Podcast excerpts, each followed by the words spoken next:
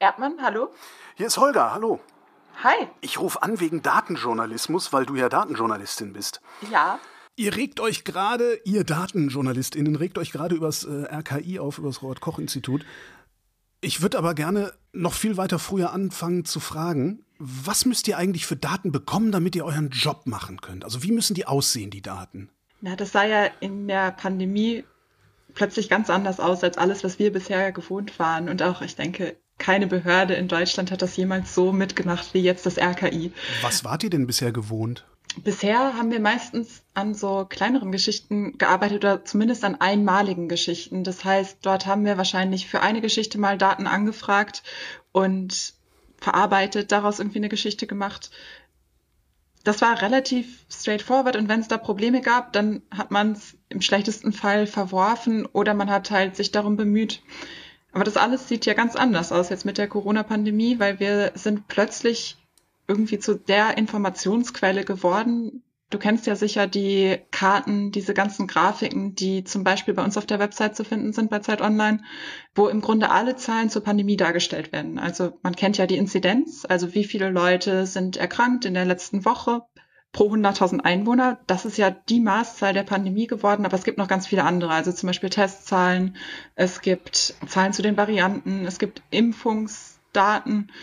Da sind unfassbar viele Daten, die wir zusammensammeln und auf unserer Seite zeigen. Und es gibt auch ein ganz großes Interesse daran, sich diese Daten anzugucken. Und das jetzt schon seit über anderthalb Jahren.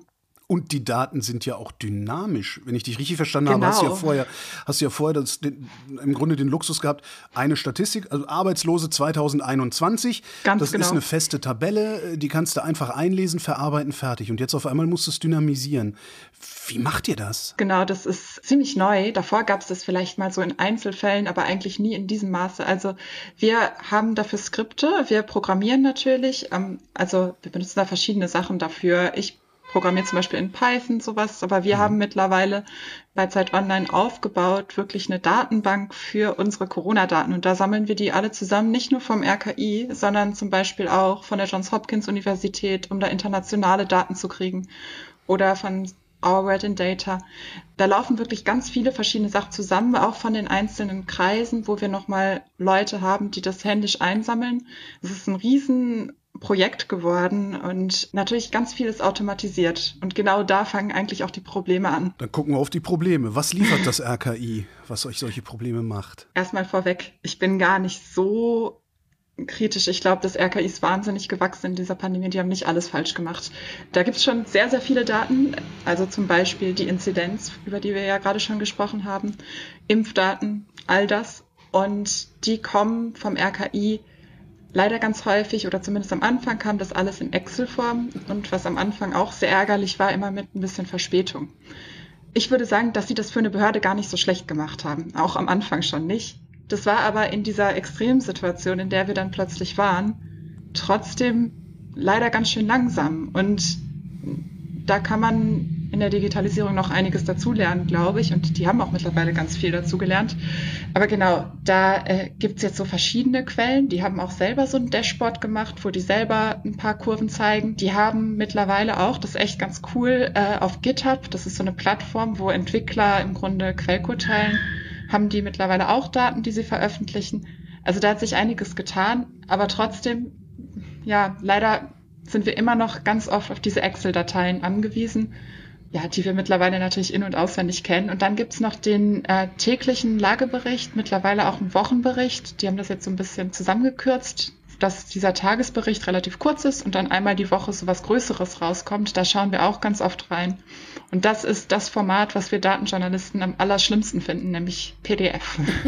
Moment mal, die geben PDF aus und ihr müsst das weiterverarbeiten? Wahrscheinlich dann. ganz genau.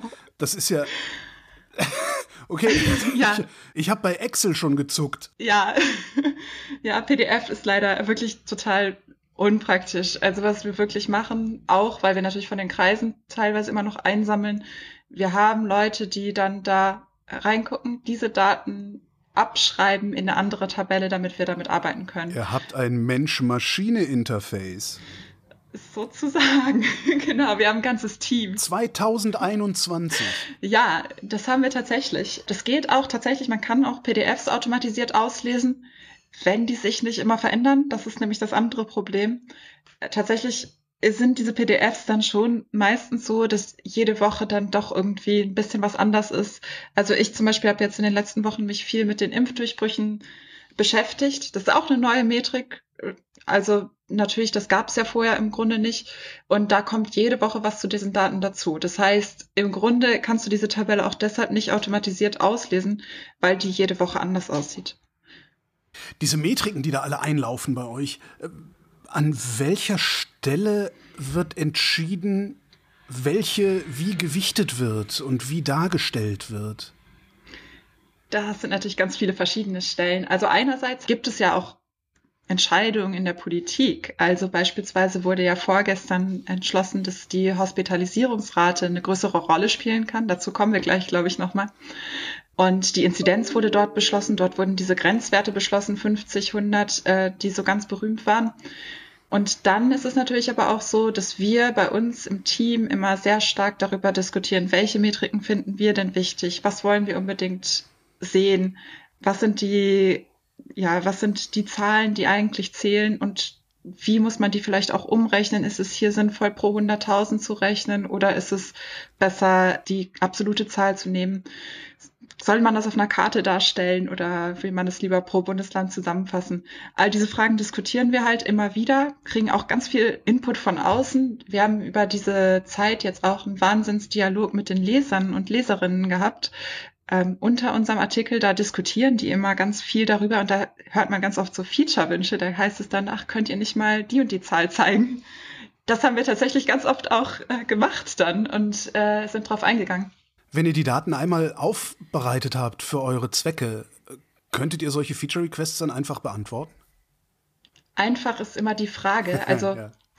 da sind wir jetzt wieder bei der Hospitalisierungsrate, der häufigste Feature-Request schlechthin.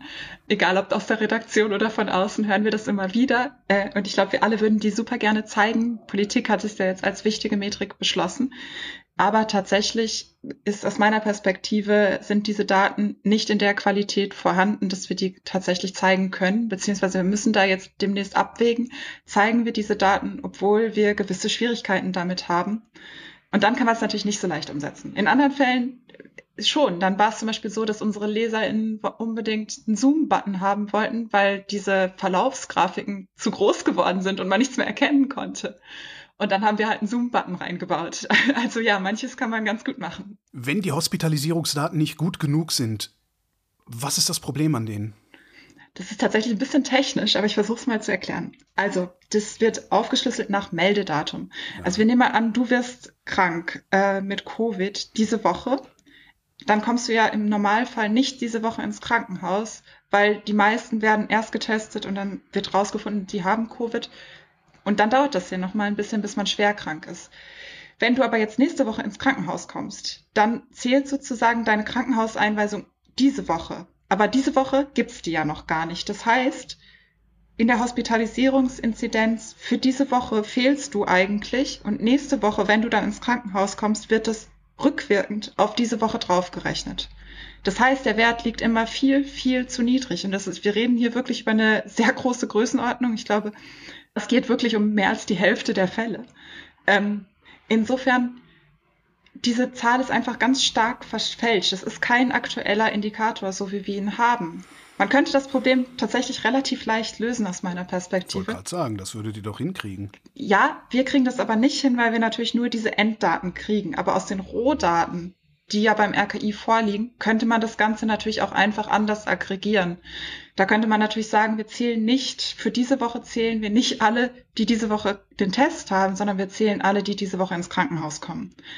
Es klingt eigentlich erstmal einfach, ist aber eine große Frustration bei uns und wir diskutieren da ganz oft drüber. Sollen wir diese Zahl jetzt trotzdem zeigen, obwohl wir bisher halt nur diese durch Nachmeldung so stark verzerrte Kennzahl haben?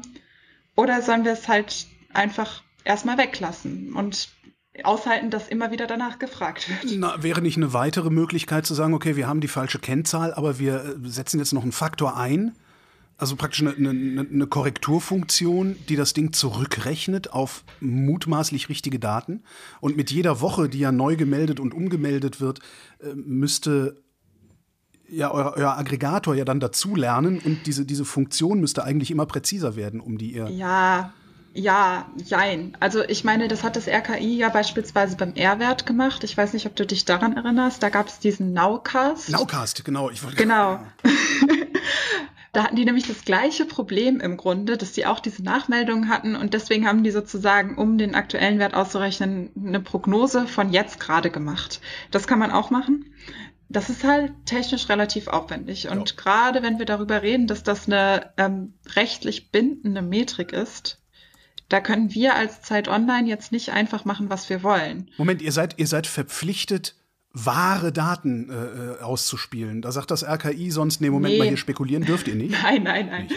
So ganz so ist es nicht. Das RKI sagt uns erstmal nichts. Also okay. wir haben auch nicht, die äh, Kanzlerin kann auch nicht zu uns kommen und sagen, so und so muss es sein. Das Echt nicht? Bei uns beim öffentlich-rechtlichen Rundfunk war das immer so, dass die morgens angerufen Das habe ich mir gedacht. Nein, aber hätte ja sein nee. können, dass das RKI irgendwelche Verträge hat und sagt, wenn ihr unsere Daten verarbeitet, dann müsst ihr euch an folgende Regeln halten. Das war jetzt Nein, das so nicht. Ja. Aber tatsächlich ist es natürlich blöd, wenn irgendwo ein Regelgeld ab einer Inzidenz von 50 gelten hier Ausgangssperren und bei Zeit Online ist die Inzidenz eine andere. Das Problem haben wir tatsächlich. Ein ganz anderes äh, Thema, auch relativ groß. Das haben, gerade am Anfang der Pandemie war halt das Problem, dass es so lange gedauert hat, dass gerade am Wochenende die RKI-Meldungen ganz, ganz stark verzögert waren. Mhm. Und deswegen haben wir angefangen, diese Daten bei den Kreisen direkt einzusammeln. Und immer noch machen wir das. Es ist ein riesen Workflow und wie gesagt, wir haben halt dieses Team, was händisch diese Daten einsammelt und sind dadurch schneller als das RKI. Dadurch haben wir aber auch das Problem, dass unsere Inzidenz und die vom RKI manchmal ein bisschen unterschiedlich ist das hat so sein Für und Wider und im Grunde ist es so, dass dann meistens oder eigentlich immer fast die Inzidenz vom RKI am nächsten Tag dann auch auf das Level von unserer steigt. Aber das Ding ist natürlich, dass die, ja, wenn dann rechtliche Schritte gelten, dass dann einfach die offiziellen Daten zählen. Und das heißt, wir müssen uns da im Grunde auf das RKI berufen. Ich finde es aber trotzdem schwierig, wenn wenn einfach das RKI offensichtlich problematische Daten veröffentlicht und auch leider nicht darauf reagiert, wenn aus der Datenjournalisten-Community immer wieder auch Hinweise darauf kommen. Also oft sind die ganz cool und wir haben auch schon echt gute Gespräche mit dem RKI geführt, aber manchmal ist es auch sehr frustrierend. Naja, gar nichts kommt ja nicht vom RKI. Also das letzte, was vom RKI kam, war äh, dass Sie gesagt haben, Sie könnten ja jetzt nicht noch die Schulung für DatenjournalistInnen übernehmen, die mit ihren PDFs oder was auch immer die da ausspielen, nicht zurechtkommen. ähm, ja, das hat mich auch ein bisschen geschockt. Das war natürlich eine sehr äh, merkwürdige Ansage. Insbesondere, da wir immer wieder das RKI auf bestimmte Dinge hingewiesen haben. Ich finde auch der Hinweis, dass man natürlich Fachkenntnisse braucht, um diese Daten zu interpretieren, ist schon fast so ein bisschen ironisch, weil ich weiß nicht, ob jetzt irgendwie WissenschaftlerInnen sagen, ich fände es ganz toll, wenn jede Woche meine Excel-Datei andere Spaltennamen hat. Endlich ein bisschen Spaß. Sonst ist es ja auch langweilig. Ich glaube es ja nicht. Open Random Data, ja. Genau. Ich glaube nicht, dass die äh, Fachöffentlichkeit sich so wahnsinnig über diese ändernden Spaltennamen freut. Und ich glaube auch, dass die Fachöffentlichkeit die Hospitalisierung besser fände, wenn sie nach Krankenhauseinweisung aggregiert wäre. Ich glaube, wir haben tatsächlich relativ viel Fachkenntnis. Und das, was ich daran auch eigentlich immer so schade finde, ist, uns geht es ja allen im Grunde darum, dass wir gut durch diese Pandemie kommen. Natürlich fragen wir als Journalisten und Journalistinnen auch immer kritisch nach und klar stehen wir auch immer aller Politik irgendwo kritisch entgegen. Und trotzdem würde ich sagen, ist doch unser Hauptziel, ja, dass wir alle möglichst gesund und gut und ohne große wirtschaftliche Schäden durch diese Pandemie kommen. Und das heißt, da sind wir doch im Grunde auf der Seite vom RKI, ein Stück weit zumindest, und können uns gegenseitig, ja, also ich finde es eigentlich Quatsch, dass wir da so, ja, so solche Bemerkungen gegeneinander machen müssen, dass wir da so einen Streit produzieren, der eigentlich überhaupt nicht notwendig ist. Ich glaube, dass wir voneinander lernen können. Wir sind äh, in der Digitalisierung wahrscheinlich ein bisschen weiter, als viele Behörden das sind. Da ist Deutschland einfach nicht so weit vorne und ich glaube, das RKI kann wahnsinnig viel davon lernen, dass die jetzt so im Fokus stehen und ich glaube, im Endeffekt profitieren alle davon, wenn wir da ein bisschen besser werden. weil die sagen so, sie wollen uns nicht ausbilden, aber ganz ehrlich, wir würden sogar tatsächlich hingehen und denen gerne helfen und so, weil ich glaube, wir wahrscheinlich viel Erfahrung damit haben und wir also ja, ist dann natürlich auch immer ein bisschen problematisch, so als Presse mit einer Behörde dann so umzugehen. Aber tatsächlich wären wir da, glaube ich, echt als Datenjournalisten schon auch bereit, Fachwissen weiterzugeben und zu beraten. Einfach weil es ja uns allen hilft und weil wir in einer Pandemie sind. Mit wem redet ihr denn eigentlich, wenn ihr mit dem RKI redet? Also ich habe jetzt die naive Vorstellung, dass alle Datenjournalisten und Journalistinnen Deutschlands sich zusammensetzen oder irgendwo in einem Chat hängen und sich schon mal überlegt hätten, wie denn ein allgemeines Austauschobjekt mit Daten von Behörden aussehen muss. Ähm, und, und, weißt du, und, und dieses Transferobjekt, das gebt ihr dann dieser Behörde und sagt, guck mal, das ist das Gefäß, da schüttet ihr einfach rein, was ihr wollt, die Abhängigkeiten, die machen wir und dann sind alle glücklich. Ich vermute, das passiert nicht, ne? Ein bisschen passiert das tatsächlich. Also Ach. die Datenjournalisten, äh, Journalistinnen-Community ist tatsächlich wunderbar vernetzt. Das ist ganz toll. Wir kennen uns irgendwie alle. Wir haben tatsächlich so einen äh, Chat, einen Slack, äh, wo wir immer sprechen und einen Berufsverband, wo wir uns organisiert haben. Und tatsächlich, wir helfen uns gegenseitig total und wir haben auch echt Anfragen an das RKI immer wieder zusammen formuliert und da bestimmte Wünsche. Also zum Beispiel, dass wir einfach jede Woche die gleiche Tabelle kriegen, damit man die automatisiert auslesen kann, immer wieder an das RKI geäußert. Jetzt würde ich sagen, gibt es in Behörden so schon auch so ein Problem mit. Aber du willst doch nicht, entschuldige bitte, du willst doch nicht eine Tabelle, du willst doch eine Schnittstelle. Ich kann auch mit einer Excel-Tabelle leben, ganz ehrlich, okay. solange die sauber und gut gemacht ist. Ich finde, okay, ich finde ja. Mhm. natürlich eine Schnittstelle, also eine API oder ähm, dieses GitHub, das ist viel besser natürlich, das ist ganz toll, aber ganz ehrlich, auch eine Excel-Tabelle, solange die stringent und jede Woche sauber formatiert ist, kann ja. völlig gut funktionieren. Das ist gar nicht so das große Problem. PDF muss echt nicht sein. genau. Aber meinetwegen macht eine Excel-Tabelle, aber bitte stringent. Und was halt traurig ist, da hast du gerade schon, das hast du gerade schon angesprochen, mit wem wir beim RKI reden. Ich glaube, da haben wir bei Behörden immer noch so ein sehr hierarchisches Denken oder so ein sehr in Strukturen denken und das RKI will immer sehr gerne, dass die ganze Kommunikation wirklich über die Pressestelle läuft und schirmt uns da auch so ein bisschen davon ab. Ich denke, die meisten DatenjournalistInnen haben irgendwelche Kontakte beim RKI dann doch. Es gibt dort auch wirklich tolle Leute, die das Ganze vorantreiben und die sehr bemüht sind und auch wirklich, ja, ganz schön viele positive Veränderungen erzielt haben. Äh, das muss man immer wieder auch dazu sagen. Ähm, aber trotzdem ist so grundsätzlich die Devise halt dann doch eher, sprecht mit der Pressestelle und im Zweifelsfall, wir geben diese Dinge nicht raus. Und das finde ich ist eigentlich schade. Also so eine Open Data Kultur findet man da leider nicht. Ich glaube, das ist wahrscheinlich relativ typisch für so eine deutsche Behörde.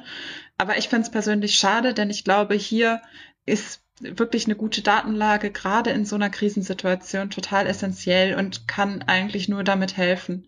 Und Offenheit, offene Daten wäre da total wünschenswert. Na, insgesamt wäre das doch wünschenswert, weil ich möchte ja einen transparenten Staat haben. Und wenn irgendjemand den Staat transparent machen kann in all seiner Komplexität, dann sind das doch eigentlich Leute wie ihr. Genau, also so sehe ich das natürlich auch. Ich glaube, da gibt es mit Sicherheit Leute, die das noch ein Stückchen anders sehen, aber klar, also ich finde auch, diese ganzen Daten sollten nicht verschlossen sein. Das macht überhaupt gar keinen Sinn. Ich höre daraus, dass dieser Umgang mit Daten, die anfallen, normal eigentlich ist für deutsche Behörden.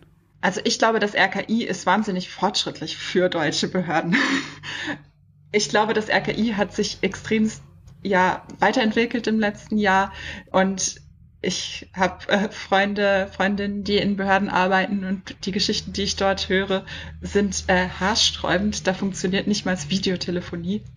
Ich glaube, da ist das RKI gar nicht so weit hinten, sondern da ist einiges schon auch ganz gut, was da funktioniert, auch gerade im Vergleich mit anderen Behörden. Ich weiß auch nicht, wie man das besser hinkriegt. Also ich finde zum Beispiel auch ganz schade diese Geschichte, dass das RKI keine IT-Stellen bewilligt gekriegt hat. Ich finde, das ist eigentlich unfassbar. Wie viele Leute arbeiten bei euch eigentlich an der Pandemie?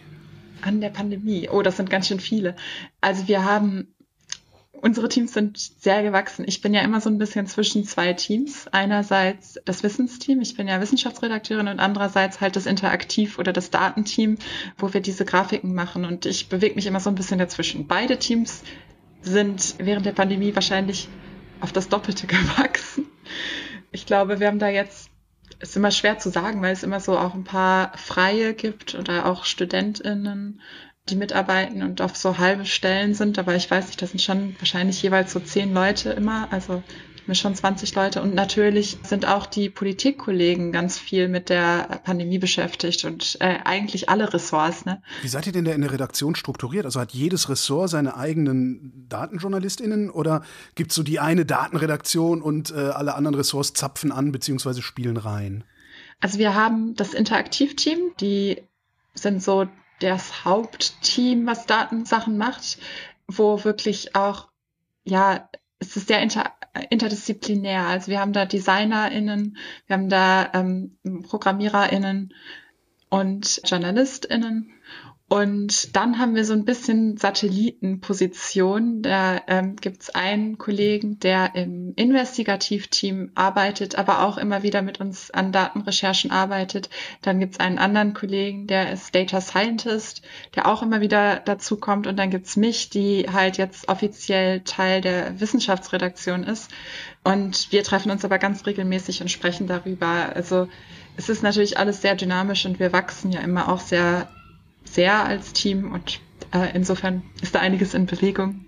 Aber so eine Mischung. Ist das denn eigentlich ruhiger geworden im Verlauf der Pandemie, also der Umgang mit den Daten zur Pandemie, oder wird es anstrengender? Zum Glück etwas ruhiger geworden, würde ich sagen. Also ich glaube, gerade Anfang des Jahres hat man bei uns schon so eine Müdigkeit auch gemerkt, weil das ist natürlich ein Wahnsinnsprojekt und muss man einfach so sagen, so ein großes Projekt hat von uns wahrscheinlich keiner jemals betreut.